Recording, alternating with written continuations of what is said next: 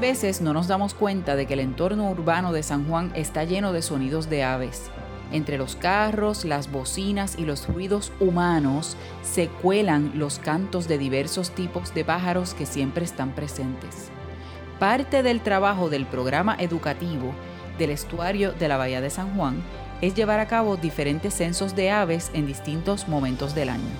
Pero hacen muchas otras cosas más y de eso conversamos hoy en Estuario Sonoro. Les saluda Mariana Reyes.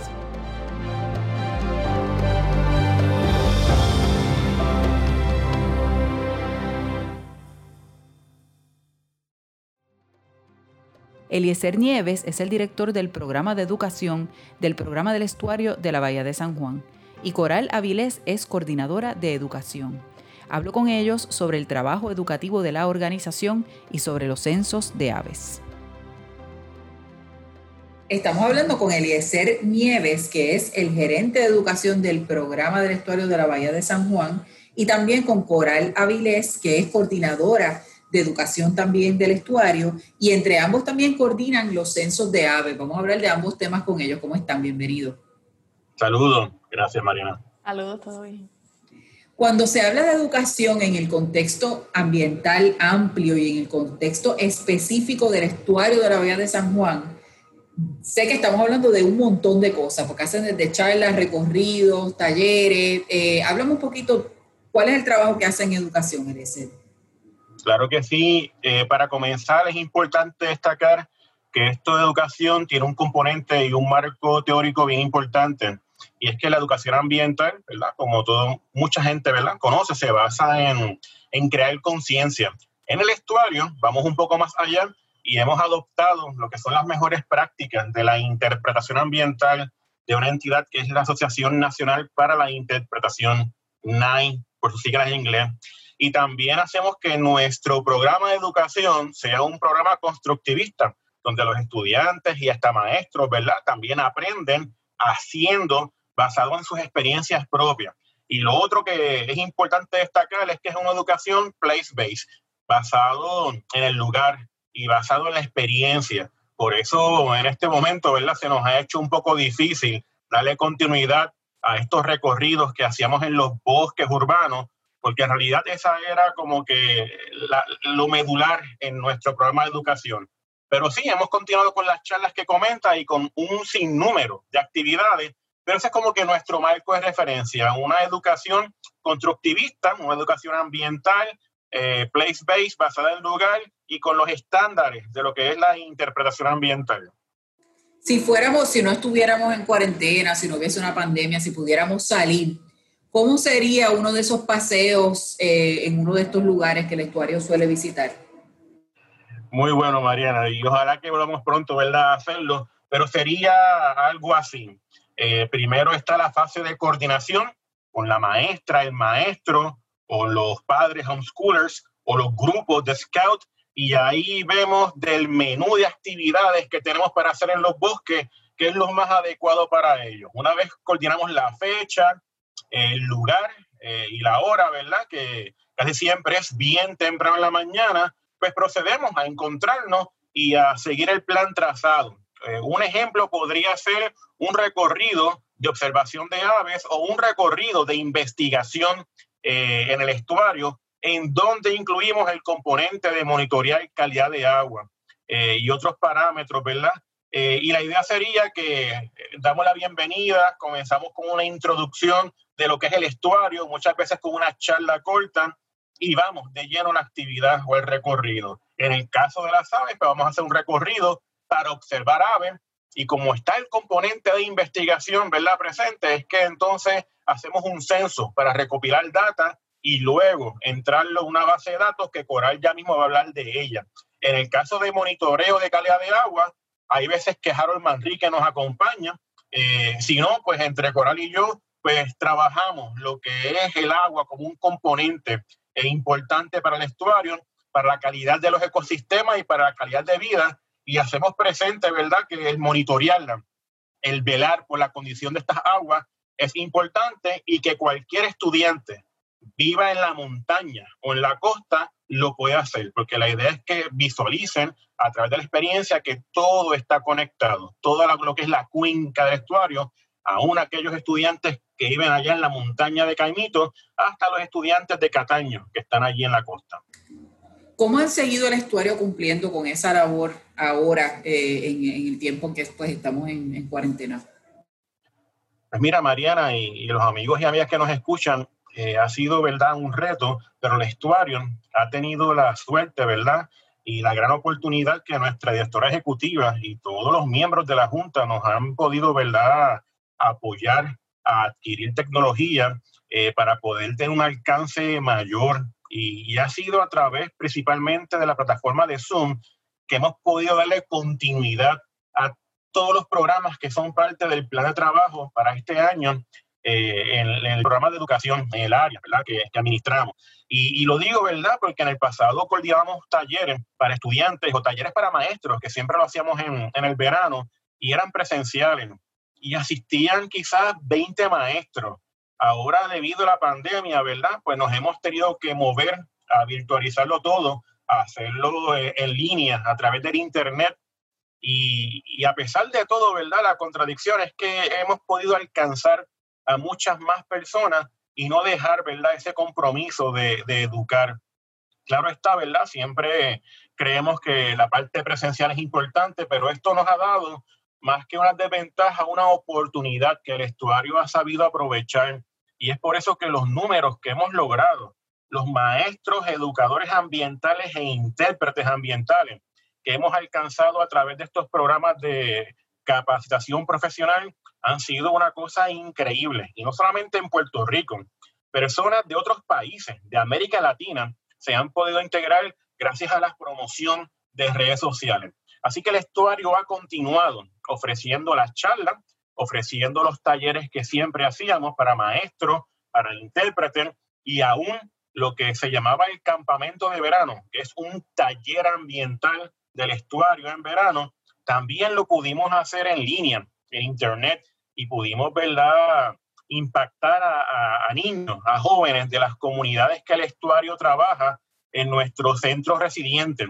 Caimito, Cataño, eh, de la propia Goico, y, fue una experiencia increíble cómo pudimos, ¿verdad?, a través de esa conexión y claro está, de la ayuda de los líderes comunitarios, a conectarnos con los niños y a hacer actividades en línea eh, para llevar el mensaje.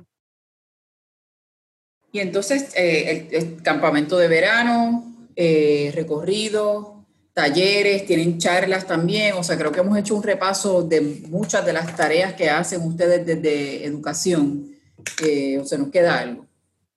Pues mira, sí, yo diría que lo principal, Mariana, es las charlas eh, temáticas que damos en el estuario entre Coral y, yo y, todo el equipo, ¿verdad?, del estuario. Muchas veces nos reunimos para coordinar temas específicos ya sean ambientales o comunitarios, y tenemos un menú de actividades y próximamente ese menú se va a ampliar con los nuevos temas que vamos a, adentrarnos. Eh, también los recorridos que hacemos en lo que es la red de bosques urbanos eh, son importantes, ¿verdad? Porque es el componente que contaría para lo que son las horas de contacto verde. Esa ley, ¿verdad? Que le pide a los estudiantes hacer unas experiencias en la naturaleza, que obviamente bajo este, estas condiciones está aguantado, pero que próximamente estamos seguros que vamos a poder retomarlo cuando todo mejore. Y lo que ya mencioné, que quiero recalcar, los talleres de capacitación profesional a educadores, ahí tenemos varios. Eh, el estuario es parte de lo que es el, el colectivo de PLT, Project Learning Tree, que es como que educación acerca de los bosques, usando los árboles como una ventana, ¿verdad? Y ese taller tiene un componente de un manual eh, bien bueno de actividades para los maestros también el estuario es parte de los educadores de la red de lo que es Population Connection o Population Education, que son educadores a nivel de Estados Unidos y muchos otros países que educan acerca de la población y cómo el efecto de, la gente eh, repercute en los ecosistemas. Eh, y también, ¿verdad? Mencioné lo de la NAI porque el estuario también ofrece lo que es la certificación para intérpretes ambientales y tenemos en programa, una vez podamos volver a reunirnos, impactar a estos guías de ecoturismo que trabajan dentro de la cuenca del estuario para poder certificarlo. Ya comenzamos hace un año atrás, ¿verdad? Apoyando iniciativas como la de Melba Ayala, la de eh, eh, allá en Cataño, ¿verdad? En Cucharilla, el Corredor del Yaguazo y otras más. Eh, y queremos seguir apoyando estos grupos comunitarios. Y lo otro, ¿verdad? son los scouts. los niños escuchan o los Scouts BSA, como ahora se llaman, porque ahora hay niñas también que se integran dentro de este movimiento el estuario tiene un programa bien, pero que bien completo en cuanto a lo que son las insignias de mérito. Y hemos hecho alianzas con lo que son los distritos a nivel de Puerto Rico, específicamente con el de Guaitián, y ahí ya hemos podido ofrecer en colaboración con otros compañeros y compañeras del estuario lo que es la insignia de mérito de oceanografía. Ahí la estrella fue el doctor Jorge Bausar, eh, un Mary Bash que aunque es muy técnico, ¿verdad? el doctor Bausá y, todos los compañeros y compañeras que participamos de él lo supimos ¿verdad? adecuar para que los jóvenes pudieran ver esto como una opción de estudio. El que Coral y yo ofrecemos por lo regular antes de Navidad, de que es el de estudio de aves para aprovechar los censos de aves navideños. Y por ahí vienen otros, como el de sustentabilidad, que es requisito para llegar al rango de escucha águila y el de preparación de emergencia, que queremos aprovechar lo que es la unidad de resiliencia comunitaria para poder integrar los centros residentes, los hubs como la Goico, Caimito, para que estos estudiantes, estos scouts, ¿verdad?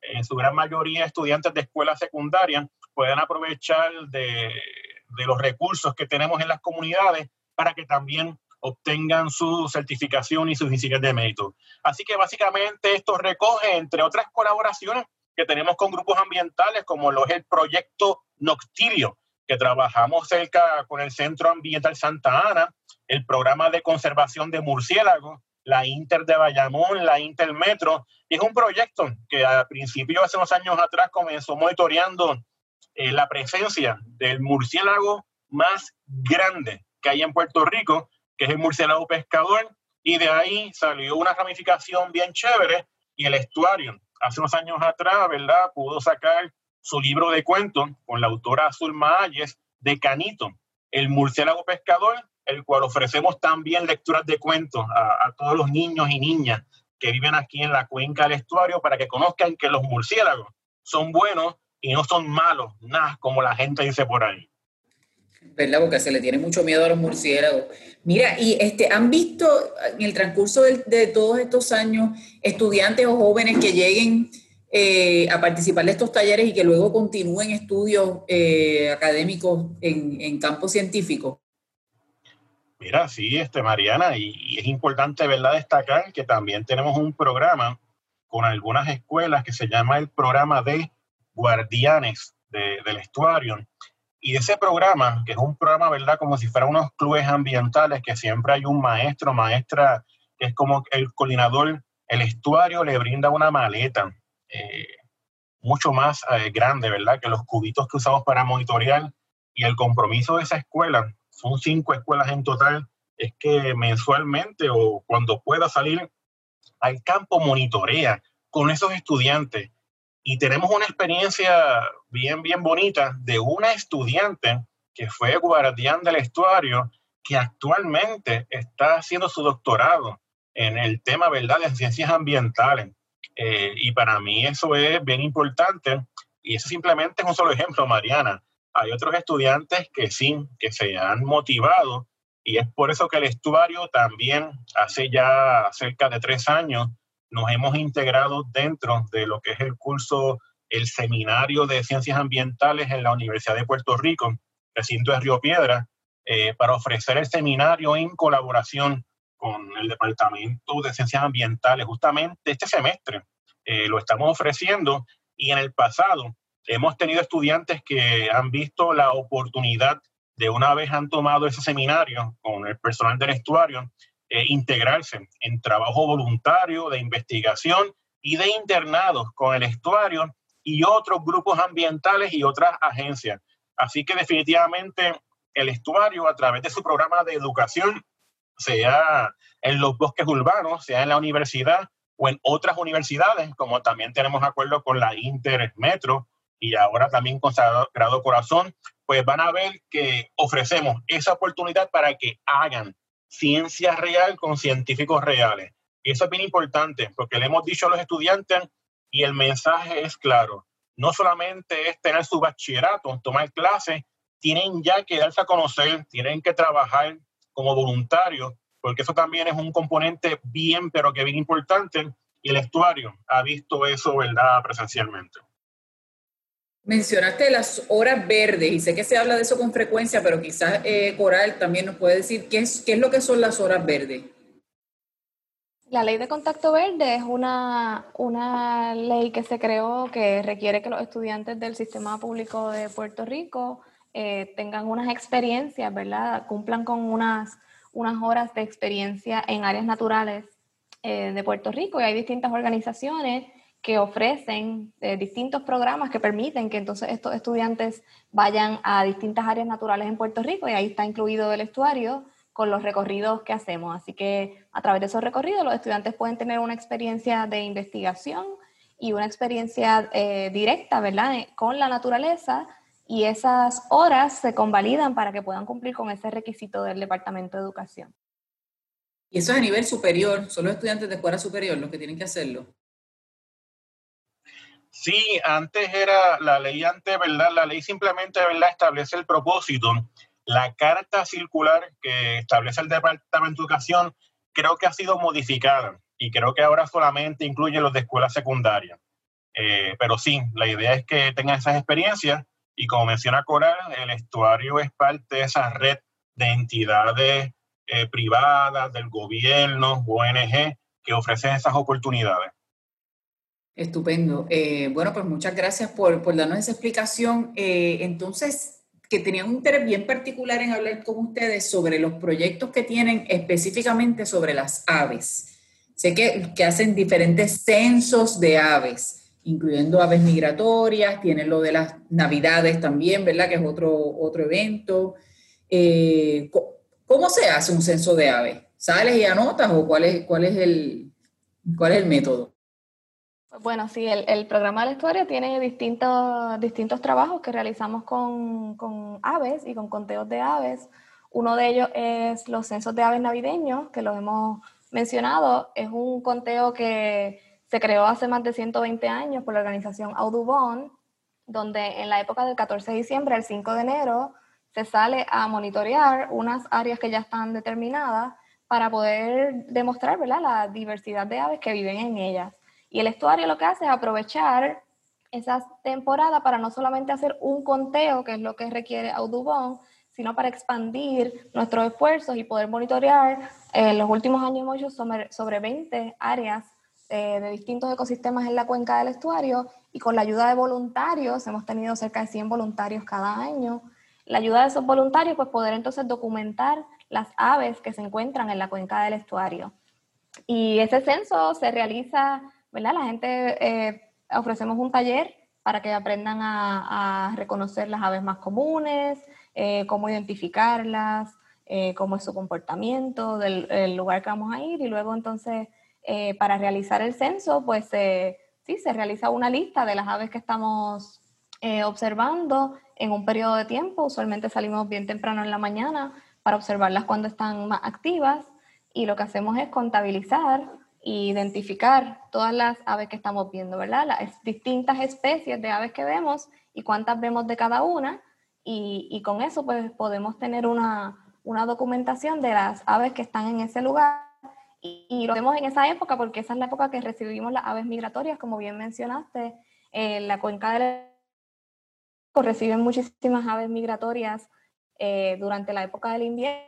Estas aves vienen del área este de Estados Unidos y Canadá y se están acercando al área de Puerto Rico y el Caribe y algunas migran hasta Sudamérica, eh, porque en esta época de invierno pues no consiguen la misma cantidad de alimentos que conseguirían en el resto del año, así que para no pasar hambre, ¿verdad? Tienen una, un instinto de moverse a otros lugares y Puerto Rico y la cuenca del estuario pues les ofrece eh, alimento y refugio por varios meses del año Así que en esta época tan importante del año, pues nos gusta documentar, que no solo podemos documentar las aves que son residentes y las endémicas únicas de Puerto Rico, que sí tenemos eh, todo el año en la cuenca, sino también documentar las que están utilizando estos servicios de los ecosistemas que tenemos en la cuenca. ¿Y ese censo en esa fecha se da en otros lugares también del mundo? ¿Ese es de diciembre? Sí, Audubon realiza eh, ese conteo a través de todos los Estados Unidos y en otras partes y son unos círculos que ya están predeterminados eh, en distintas áreas del país y en Puerto Rico hay un área particular que es el área del, del estuario de la Bahía de San Juan y realizamos ese conteo todos los días 2 de enero eh, dentro de esa fecha, pero también aprovechamos entonces para hacer muchos más censos a través de toda la cuenca y, poder multiplicar con la ayuda de los voluntarios para contabilizar lo más posible.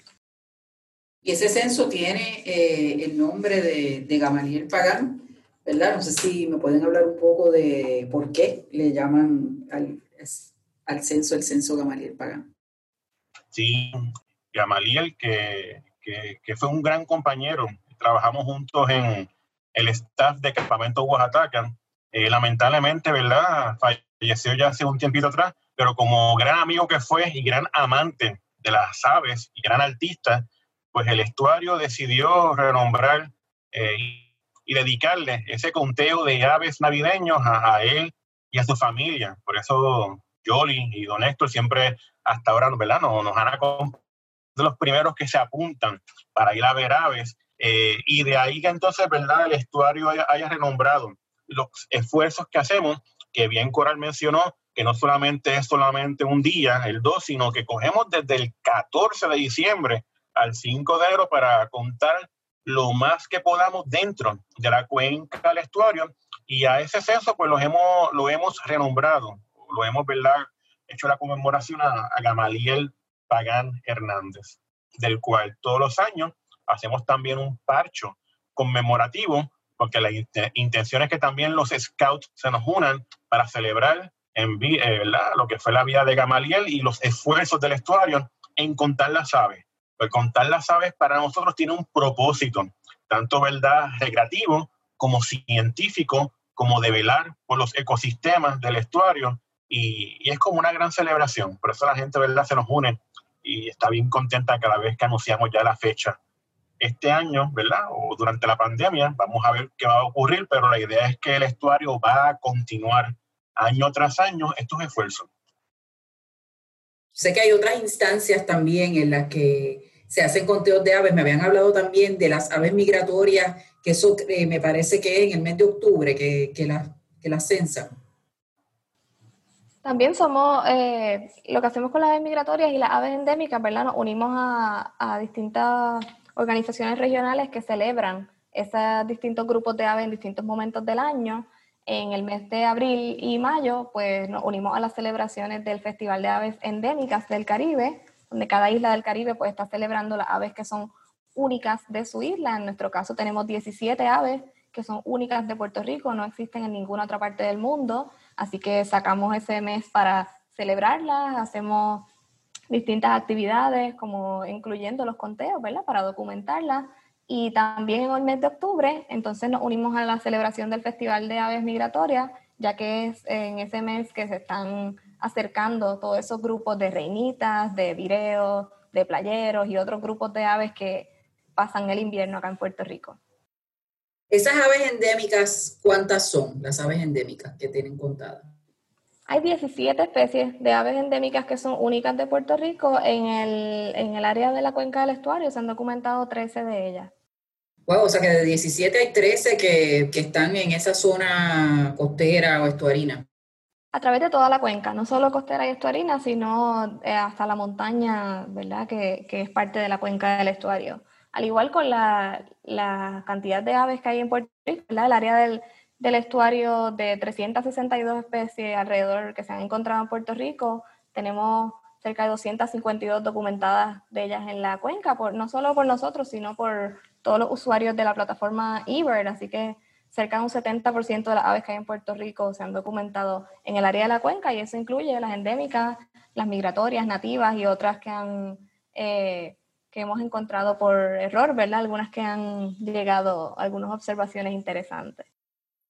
¿Dónde podemos encontrar información sobre esas 17 especies de aves endémicas? Sé que son muchas para discutirlas aquí, pero ¿a dónde la gente que tenga interés en saber cuáles son, a dónde pueden ir? Pues mira, eh, hay un website que corresponde a SOPI, que es la Sociedad Ornitológica Puertorriqueña. Ellos entiendo, tienen un tab, un área donde mencionan y hasta tienen fotografías y el canto de las aves endémicas a Puerto Rico, de esas 17. Eh, también, ¿verdad? Hay literatura, que libros, ¿verdad? Hablan de ella. Eh, los autores, ¿verdad? Más reconocidos, eh, Herb Rafaele, Mark Overly, tienen libros, ¿verdad? Sobre las aves. Dentro de esos libros, pues marcan las que son únicas a Puerto Rico, pero esto también está en constante cambio, porque yo justamente hace poco, ¿verdad? Le comentaba a Coral que tengo un libro del 89 y para aquel momento habían 16 aves endémicas, así que hubo unos estudios de genética y se incluyó una adicional.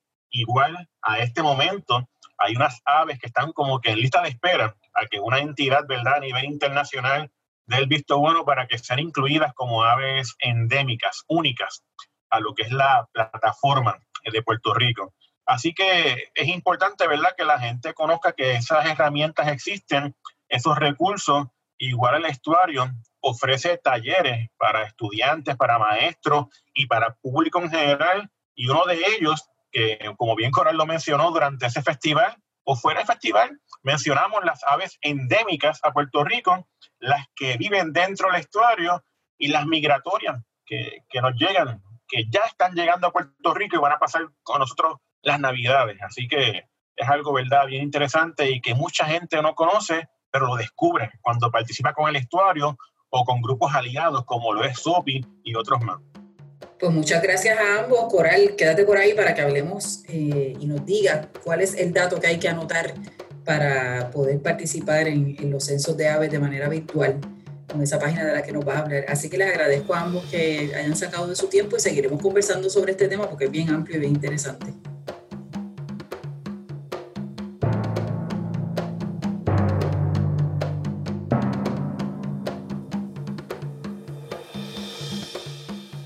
Seguimos hablando con Coral Avilés, quien nos va a explicar eh, cómo se puede literalmente, en este caso, anotar el dato en la plataforma de eBird. Gracias, Mariana. Pues la plataforma de eBird, para que la conozcan, es la herramienta que nosotros utilizamos para registrar las observaciones de aves. Es un proyecto de ciudadano científico del Laboratorio de Ornitología de la Universidad de Cornell que recopila, archiva y disemina esos registros de aves. Y entonces la información recopilada permite documentar el estado, la distribución y la abundancia de especies de aves alrededor de todo el mundo. Eh, también se puede utilizar para explorar las observaciones de aves en Puerto Rico y en otras áreas, ¿verdad? Que podemos aprender más sobre ellas. Y una plataforma de ciencia ciudadana muy importante, se reportan más de 100 millones de observaciones al año, así que es una plataforma que la gente, cualquier persona, puede crear su cuenta para registrar las observaciones de aves y así contribuir a la ciencia y a la conservación. Eh, es bastante fácil de usar, simplemente es poner información básica de dónde estamos observando las aves, qué aves, cuántas y unas cuantas eh, ¿verdad? preguntas que, que te hace sobre tu observación y cualquier persona puede contribuir, sea en su patio, sea en áreas naturales, eh, sea en Puerto Rico, en cualquier parte del mundo, sus observaciones de aves. También, si les interesa conocer más cómo pueden identificar estas aves, ¿verdad? Aprender a conocer las aves que nos rodean. Pueden utilizar la plataforma de Merlin Bird ID, también del mismo laboratorio de ornitología, que entonces nos permite explorar los sonidos, las fotos, los mapas de distribución, para que podamos ir poco a poco reconociendo más aves de las que están alrededor de nosotros y conociendo la diversidad que nos rodea. ¿Cuál es la dirección de eBird? Es ebird.org o una aplicación móvil eBird en Android y Apple.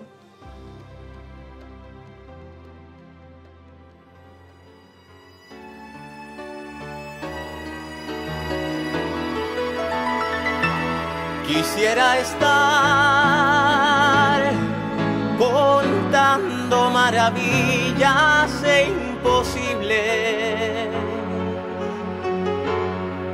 provocar mil sueños trocar con una sílaba la historia. Escucharon a Gamaliel Pagán Hernández en el tema Quisiera estar. Gamaliel era cantautor, amante de las aves y de la vida en general. Su voz acompañó a toda una generación de estudiantes riopedrenses en los 90. Fue líder de niños escuchas, abogado y estudioso de la naturaleza. Falleció a destiempo en el 2016. Ya casi no salimos a la calle, pero hoy Brenda y yo salimos por fin después de tanto tiempo a hablar un poco sobre las distintas cosas que está haciendo el estuario eh, y particularmente en este episodio estuvimos hablando sobre los censos de aves que hace la organización y me llamó mucho la atención el censo de aves navideñas Gamaliel Pagán, porque Gama era mi amigo en la Universidad de Puerto Rico y entonces quiero saber y preguntarle a Brenda por qué razón ese censo se llama el censo Gamaliel Pagán. Sí, la verdad que el censo de aves, yo quiero que, tú sepas, Mariana, que yo he estado haciendo censo de aves desde hace mucho tiempo. En el 2002 al 2004 yo manejé el estuario. Así que yo he hecho censo de aves navideños todo el tiempo. Luego manejé una organización en Estados Unidos haciendo censo de aves navideños. Y cuando vengo a Puerto Rico, en el 2016, eh, comienzo a manejar el estuario nuevamente. Y ocurre eh, la pérdida de, nuestro gran amigo, ¿no? De Gamaliel, Gama. Eh, y en ese momento tuvimos, este, estuve pues obviamente en, ese proceso de, recordarlo. Y al momento entonces en el próximo censo de aves me acordé de un detalle y es que entre Gama y yo teníamos esta, esta conversación frecuente sobre aves. Eh, y yo, pues, cuando comencé a estudiar ciencias ambientales, eh, fue particularmente porque estaba haciendo eh, una evaluación de 400 cuerdas en lo que ahora es el bosque urbano de Puerto Rico. Pues yo era un forester, o sea, yo manejaba el bosque, el potencial bosque, así que estábamos levantando esa información y Gama me dijo, no levantes esa información sin poner cuántos pájaros hay, cuáles son las especies. Y dije, mira, la verdad que esto está fabuloso. ¿Y esto fue cuándo más o menos? Eso fue en el, en el 97. Y yo le dije, eso es fabuloso, pero la verdad del caso es que yo no tengo conocimiento de aves. O sea que en efecto, pues te voy a, te voy a coger la palabra, pero voy a traer experto. Y me dice, porque tú, tú no te conviertes en una experta. Así que me regaló un cassette que decía las, canciones de las aves. Y en ese cassette explicaba todas las aves de Puerto Rico y me explicaba cómo, cuál es su canto eh, en distintas etapas de eso, juvenil, adulto, en la etapa de apareamiento. Así que yo me aprendí eso muy bien y yo me aseguré de que estuviesen en, la lista. Eh, de ahí adelante, eh, Gama me llamaba pajarita.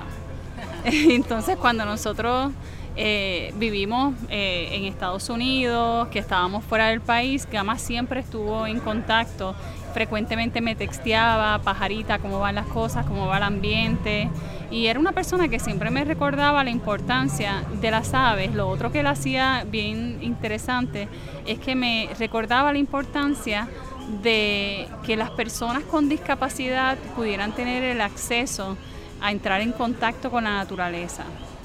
Eh, y que nosotros aprendiéramos sobre el medio ambiente de una manera extraordinaria, fuera de lo tradicional. Así que él siempre me estaba dando muchas herramientas que hoy en día yo eh, incorporo porque ese no es mi expertise. Pero si no fuera por esa interacción, realmente yo no hubiese podido tener las herramientas para manejar esa parte del estuario. Eh, por otro lado, Gama es un águila de los Scouts. Eh, de los Boy Scouts. Así que él, él trabajaba en una en, su, en su unidad de los Boy Scouts y tiene todos sus, compañeros que lo, que lo apoyaban.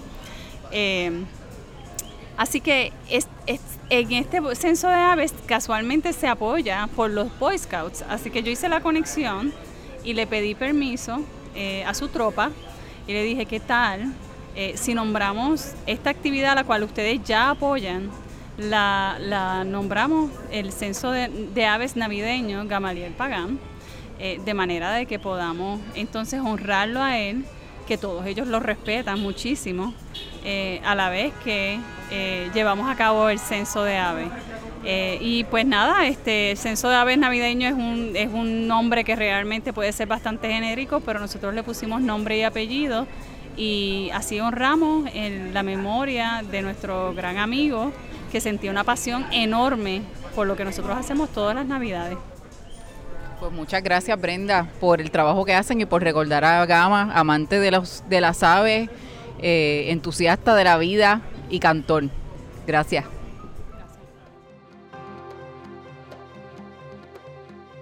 Estuario Sonoro es un programa producido por la calle Loíza Inc. para el estuario de la Bahía de San Juan. El proyecto es posible gracias al apoyo de la subvención recibida por parte de la Agencia Federal de Protección Ambiental. Producción Mariana Reyes. Dirección técnica Vladimir Pérez. Sigue al estuario en Facebook, Instagram y Twitter como Estuario San Juan y visita nuestra página estuario.org. El programa del estuario de la Bahía de San Juan es una organización sin fines de lucro que diseña y desarrolla proyectos que mejoran la calidad de las aguas y los ecosistemas dentro del sistema del estuario de la Bahía de San Juan y su cuenca.